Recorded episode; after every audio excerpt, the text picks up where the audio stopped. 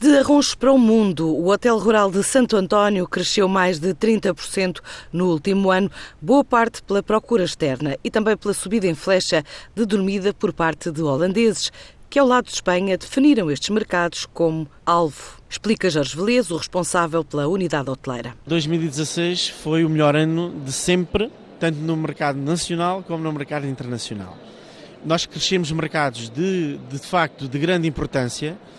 como foi o caso do holandês, para que tenha noção, nós crescemos 800% nas dormidas dos holandeses. Nós, durante o ano 2016, conseguimos de facto ter uma uh, parceria muito forte e em que recebemos muitas dormidas ao longo do ano e onde este ano já, já renovámos o um novo contrato para podermos dar continuidade a tudo isso. Este ano para nós, uh, o mercado holandês, que é para nós de facto muito importante, em virtude também das próprias características do Hotel Rural de Santo António, se adequarem também a este tipo de uh, mercados. Porque repare, porque as pessoas, de facto, os holandeses, como sabe, a bicicleta e o caminhar para eles é, de facto, talvez dos países da Europa, aquilo que maior penetração tem, são os líderes nessa área, a Alemanha, e nós tivemos essa sensibilidade e criámos o nosso próprio trilho, onde a pessoa, quando, se quiser só fazer um quilómetro, pode desistir nesse quilómetro, mas se quiser continuar, pode continuar efetivamente a fazer. O hotel, dedicado ao turismo rural e lazer, tem estado a negociar com operadores novos espanhóis para conquistar cota de mercado, também no país vizinho, pela proximidade da zona de fronteira.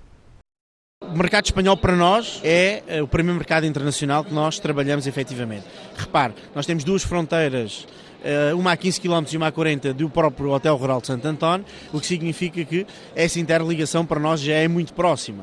e que efetivamente eh, este mercado de Madrid é um mercado tradicional a ir à Extremadura e que efetivamente gosta também de poder fazer uma perninha a Portugal e ao Alentejo e onde nós, exatamente por não estarmos demasiadamente para o interior, pensamos ter uma, uma a tal localização eh, cada vez mais salientada no sentido de eles nos poderem efetivamente continuar a visitar. Nós este ano eh, tivemos 18 países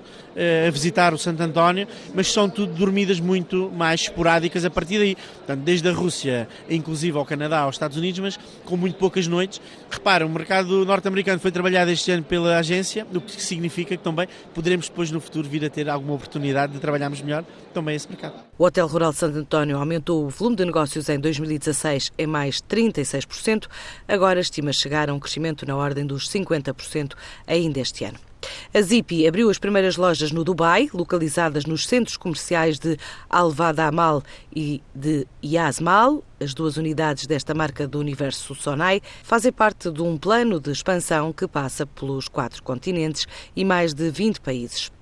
As vendas da Nestlé cresceram 0,4% no primeiro trimestre deste ano, para mais de 19 mil milhões de euros, face a igual período de 2016, mas em comunicado, a multinacional suíça do setor alimentar diz que, apesar deste aumento de vendas, há um abrandamento do volume de negócios pelas pressões inflacionistas na Europa e pelo desempenho menos favorável na América do Norte. Mesmo assim, a Nestlé mantém o objetivo de crescer entre 2% a 4% até final do ano.